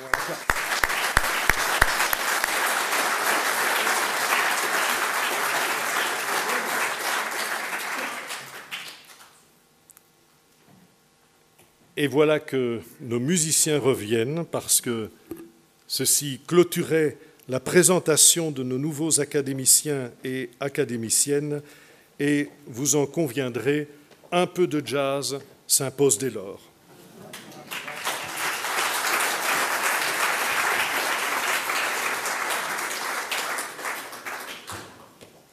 La composition que nous allons vous interpréter, mesdames et messieurs, c'est une composition originale que j'ai écrite il y a l'été dernier lors euh, d'une carte blanche qui m'avait été confiée pour le festival de jazz de Gaume, le Gaume Jazz Festival. Comme je n'avais pas de titre, je me suis demandé comment on disait carte blanche en anglais. C'est très simple, ça se dit carte blanche. Il, il y a une autre traduction cependant qui m'a plu et je m'en suis servi pour le titre de cette petite composition c'est free hand. Alors, avant de jouer, puisque nous aurons terminé après, je vais vous présenter les musiciens de, de ce nouveau groupe. Someone's Missing, c'est le piano. Évidemment, il est très difficile de faire entrer un piano ici, un grand piano. Donc nous jouons à quatre, en formule réduite. À la trompette, mon fils Grégory Houben.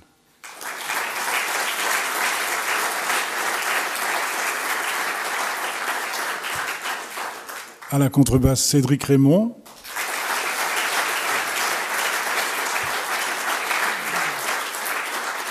Et un nom lourd à porter pour un musicien, à la batterie, James Williams.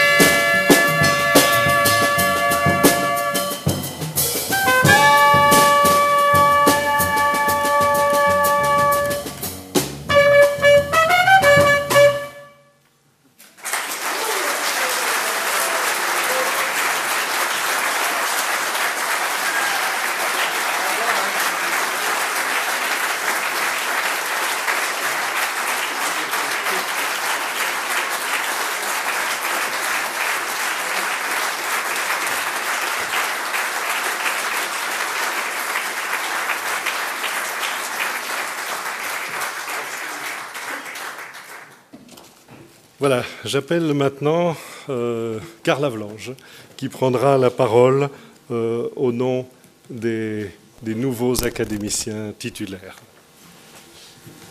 Monsieur le secrétaire perpétuel, Madame la présidente de l'Académie, Madame la secrétaire générale du FNRS, chers confrères, chers consoeurs, Mesdames, Messieurs, chers amis. Nous voici donc une quinzaine, membres associés et titulaires, à être merci, nouvellement élu à l'Académie royale de Belgique. Dire quelques mots, comme vous me le suggérez, fût-ce au nom seul des membres titulaires, n'est évidemment pas chose facile. Nous sommes qui philosophes, historiens, ingénieurs, artistes ou politologues réunis ce matin dans la diversité de nos parcours et de nos intérêts par la seule grâce des regards amicaux et si bienveillants qui se sont portés sur nos travaux. Que pouvons-nous exiger de nous dans l'émotion profonde d'être aujourd'hui l'objet d'une telle sollicitude, sinon d'être à l'avenir à la hauteur de cette amitié? Aucun parmi nous ce matin, heureusement, ne peut se prévaloir d'avoir remporté un concours ou gagné une compétition. Nous sommes d'abord, nous sommes seulement les obligés d'un signe qui nous est adressé. Notre élection à l'Académie n'a pas valeur de médaille, mais d'invitation. Certes, la reconnaissance dont témoigne aussi cette élection est un bienfait. Oserais-je l'avouer J'en mesure déjà depuis quelques semaines un peu les effets, comme une sorte d'enthousiasme, de sérénité et de liberté accrue. Mais il me plaît surtout d'entendre le mot reconnaissance dans une autre de ses acceptions, celle de la gratitude que nous voulons vous adresser, chers confrères, chers consoeurs, pour nous avoir si libéralement fait hommage de votre confiance. Quelle chance également, quelle chance surtout pour chacun d'entre nous de rejoindre l'Académie dont vous rappeliez tantôt, monsieur le secrétaire perpétuel, l'essentielle liberté et le rôle qu'elle doit tenir au-delà des clivages disciplinaires, intellectuels ou institutionnels, dans l'élaboration ouverte et responsable de savoirs authentiquement critiques dont la nécessité aujourd'hui se fait plus que jamais impérieusement sentir. La vie intellectuelle au sens le plus complet, au sens le plus profond du terme, la vie intellectuelle comme la création artistique est inquiète, fragile et tourmentée le progrès, pourrait-on dire, n'existe pas. Ou plutôt, il échoue communément à répondre aux promesses dont il se voulait porteur. On l'a vu tout au long du XXe siècle et de ce terrible XXIe siècle encore à ses débuts. Le progrès n'existe pas. Et le programme de conquête que René Descartes établissait en 1637 pour les sciences modernes Rappelez-vous ces derniers mots presque du discours de la méthode, nous rendre maîtres et propriétaires, ou maîtres et possesseurs plutôt de la nature. Ce programme s'est en partie retourné contre nous. À l'heure de l'Anthropocène, assurément, il n'y a pas lieu de pavoiser. Mais rechercher obstinément les voies et les moyens encore largement indéterminés qui puissent faire obstacle à la progression du pire. Nul besoin sans doute d'être seulement pessimiste, ni, comme on dit vulgairement, de jeter l'enfant avec l'eau du bain. Pas du tout. Mais lucide cependant. Et vouloir, pour nos pratiques de savoir et de création, qu'elles puissent accompagner vraiment et parfois donner corps à l'espérance commune d'un mieux vivre. Comment faire? Il y faut à la fois beaucoup d'audace et beaucoup de modestie, mais nous ne sommes pas sans modèle ni source d'inspiration. Au mot d'ordre du discours de la méthode, je voudrais, pour ma part, opposer la lucidité de Michel de Montaigne. Nous n'avons en partage que du vent et de la fumée, prévenait-il dans les essais peu avant Descartes. Il me semble qu'une telle phrase et tout ce qu'elle entraîne dans son sillage, sa richesse de prémonition, les lieux de savoir et de création qu'elle l'invite à penser, à éprouver, il me semble qu'une telle phrase n'est pas moins moderne que celle du grand philosophe de la modernité. Elle suggère en effet, au plus fort de nos, héritages, et comme à l'orient de nos vérités, l'insistante présence d'une voix plus ténue, sans doute, parfois souterraine, minoritaire ou résistante, mais non moins intimement nouée à l'histoire au long cours de ce que nous sommes devenus, à nos ressources de pensée, de compréhension, d'émotion, d'expression et d'action. Une voie de questionnement qui ne soit ni conquérante ni prédatrice, mais empathique au contraire.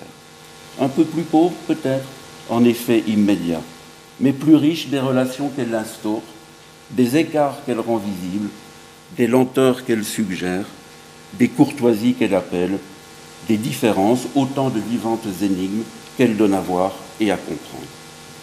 Alors si vous me permettez, pour terminer en deux minutes, euh, une dernière citation, une troisième et brève citation, substituer à l'orgueil de la conquête la modestie de l'accueil. Je ne cesse de considérer ces mots de François Cheng, lus il y a longtemps dans un livre magnifique qu'il a consacré aux peintres, mais ce pourrait être aussi bien des artistes, des savants, des écrivains, qu'il a consacré, disais-je, aux peintres chinois de la voie excentrique. Ceux-là qui, délaissant les fastes de la cour, répugnant à l'air du temps et aux prescriptions de l'empereur, méprisant les faveurs courtisanes, se retiraient dans de vastes forêts et sur le flanc de montagnes escarpées, créant là des communautés inédites, des académies de plein vent, où ils retrouvaient, comme à la source des premières et plus vives intuitions, la beauté du trait, la justesse des mots et la liberté risquée de l'action.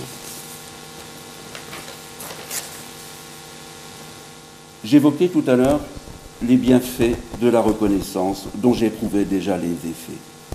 Il me semble qu'ils sont peu de choses, très peu de choses, face au privilège qui nous est donné aujourd'hui, face au privilège, pardon, qui nous est donné d'intégrer aujourd'hui cette académie de la voie excentrique qui privilégie le dialogue entre les arts et les sciences, la libre émulation des savoirs, des enthousiasmes, des convictions la traversée heureuse et confiante des frontières. Je vous remercie de votre attention.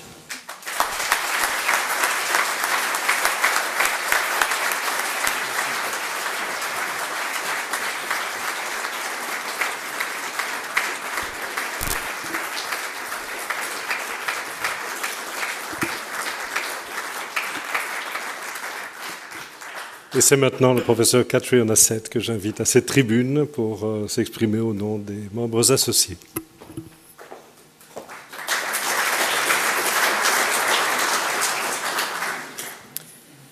Monsieur le secrétaire perpétuel, Madame la Présidente, Excellences, Mesdames et Messieurs les directeurs des classes, chers consoeurs, chers confrères, Mesdames et Messieurs, prendre la parole devant vous est un honneur, mais un honneur redoutable. Il me sera difficile de témoigner de la reconnaissance, du plaisir et de la fierté que nous pouvons tous ressentir comme nouveaux membres associés de l'Académie royale de Belgique. Je crois, cela dit, que la nature particulière de l'institution son histoire met en évidence certains traits auxquels nous ne pouvons manquer les uns et les autres d'être sensibles. Notre monde moderne prône l'interdisciplinarité, rappelant ce que les humanités peuvent apporter à la médecine ou l'intelligence artificielle aux arts.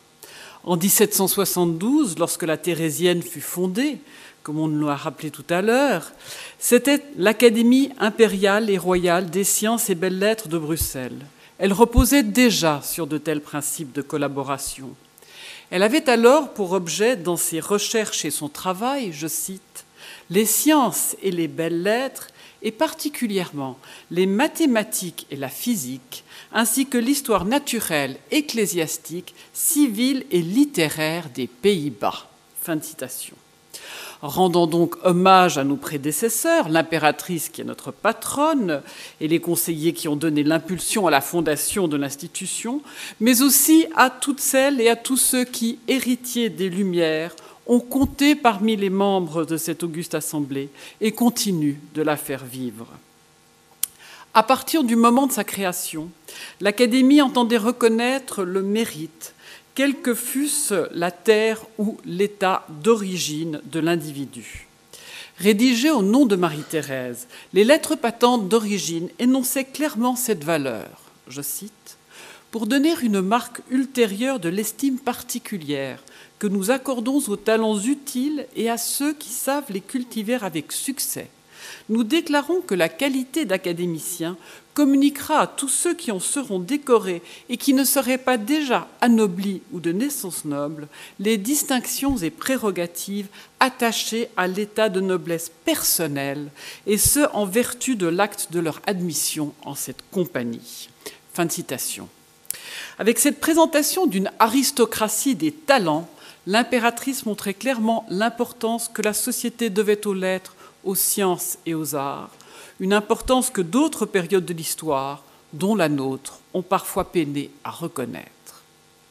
Dès le départ, il était prévu de s'attacher des membres extérieurs, des étrangers amis distingués, et j'ose croire que c'est cette double idée d'excellence dans leur champ de recherche et d'amitié pour la Belgique et pour l'idéal académique qui continue de guider le choix des associés. Nous sommes neuf aujourd'hui à vous rejoindre, des praticiens de toute une série de disciplines, comme vous l'avez entendu. Il y a parmi nous des représentants des beaux-arts, Francis Alice, de la diplomatie, Raoul Delcorde, de la géophysique, Miora Mandea, des mathématiques, Cédric Villani, des neurosciences, Martine Jourfa, des relations internationales, Chin Yaching, des sciences agronomiques et vétérinaires, Marion Guillot-Charpin, de la science des matériaux, Nicolas Cudrémourou, ou encore avec moi des études littéraires et historiques. Nous sommes plusieurs, outre notre enracinement institutionnel dans tel ou tel pays, à nous trouver à cheval entre au moins deux cultures. Et j'espère exprimer le sentiment de chacun d'entre nous en disant notre gratitude à vous tous, chers consoeurs, chers confrères, qui nous avez élus, et surtout à nos parrains et marraines académiques. J'ajoute que c'est un plaisir particulier pour moi, mais aussi, je pense, pour grand nombre d'associés, de me retrouver à Bruxelles. Monsieur le secrétaire perpétuel rappelait mes liens avec la Belgique. J'y ai passé mon adolescence, avenue Molière, puis avenue Louis le Poutre, élève au lycée français, fréquentant beaucoup le palais des beaux-arts voisins d'ici et nombre de musées de la capitale, mais aussi les cinémas de l'avenue Louise ou les parcs et forêts où nous promenions le chien. Bruxelles était, après Caracas, d'où nous arrivions, une capitale à taille humaine. En témoignaient ses opéras, concerts, théâtres, restaurants et bibliothèques de qualité exceptionnelle, mais aussi une véritable vie de quartier, avec de petits marchés, le boulanger-pâtissier de la place Brugmann qui nous vendait cooks et cramiques pour le goûter, le laitier qui nous livrait tous les matins. On ne voudra pas, comme seule représentante des îles britanniques, si européennes de culture, si proche depuis toujours de la Belgique sur tant de plans, et le centenaire de la Grande Guerre nous rappelle la fraternité des heures sombres, de souligner que le biologiste anglais Needham fut le premier directeur de la Thérésienne, et de me faire ici la porte-parole de l'Académie britannique. Il me revient donc de vous transmettre à tous les salutations et les vœux de mes consoeurs et confrères d'outre-Manche et de Sir David Carnadine, le président de la British Academy, avec lequel j'ai déjeuné hier en compagnie de l'ambassadeur de France, et de vous dire combien nous sommes déterminés à, déterminés à travailler encore et toujours avec vous. Nous sommes membres d'ALEA, All European Academies, et de l'Union académique internationale, dont le siège se trouve ici même, à Bruxelles, au Palais des Académies. Nous collaborons par le biais des programmes cadres de l'Union européenne et nous nous réjouissons de savoir que cela continuera avec la neuvième édition et que les Britanniques retrouveront leurs amis belges autour de la table. Et pour ma part, j'espère que cela continuera pour tous les programmes cadres à venir. Sœur cadette de l'Académie royale de Belgique, la British Academy souhaite continuer de développer, voire d'intensifier les travaux communs par le biais de telles collaborations. Je terminerai en empruntant les paroles d'une grande européenne qui me paraissent résumer ce que nous avons tous à gagner des coopérations internationales, comme celles que permettent les grands projets de recherche et les rencontres académiques.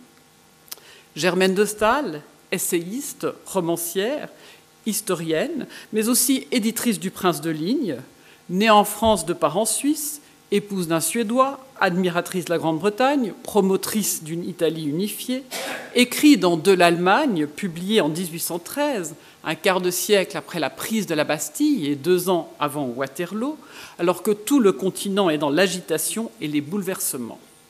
Elle soutient ce qu'elle appelle l'association de tous les hommes qui pensent d'un bout de l'Europe à l'autre. Ce sont ses termes.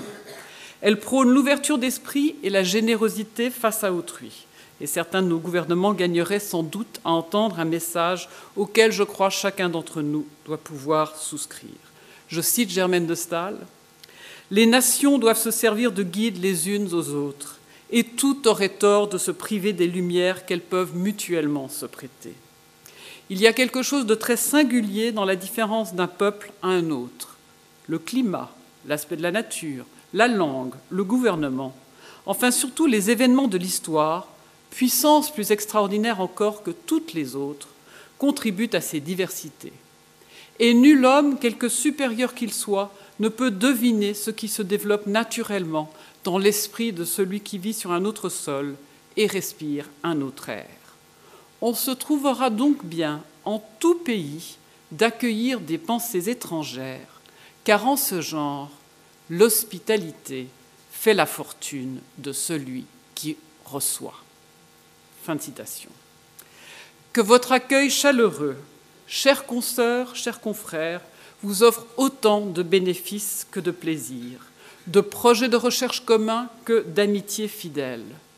Nous serons tous vos ambassadeurs à l'étranger, un peu belges de cœur, porteur de cette flamme académique que vous entretenez avec tant de soin, tant d'énergie et tant de générosité.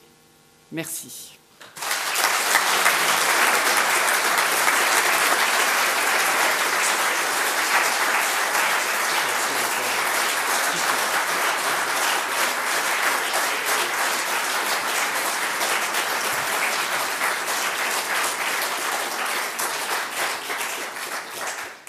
Voilà, mesdames, messieurs, il me reste à vous remercier pour votre présence nombreuse ce matin. Il me reste à remercier bien évidemment euh, les membres du Quatuor de euh, Steve Bent pour euh, les, deux morceaux musicaux qu'ils nous ont donné à entendre. Il me reste à remercier aussi, et j'y tiens fortement et très chaleureusement, tout le personnel de l'Académie royale de Belgique parce que ce sont eux aussi qui travaillent à cette cérémonie depuis plusieurs semaines et c'est grâce à eux que je pense nous avons pu tenir le timing aussi. Euh, je vous propose de les, de les applaudir.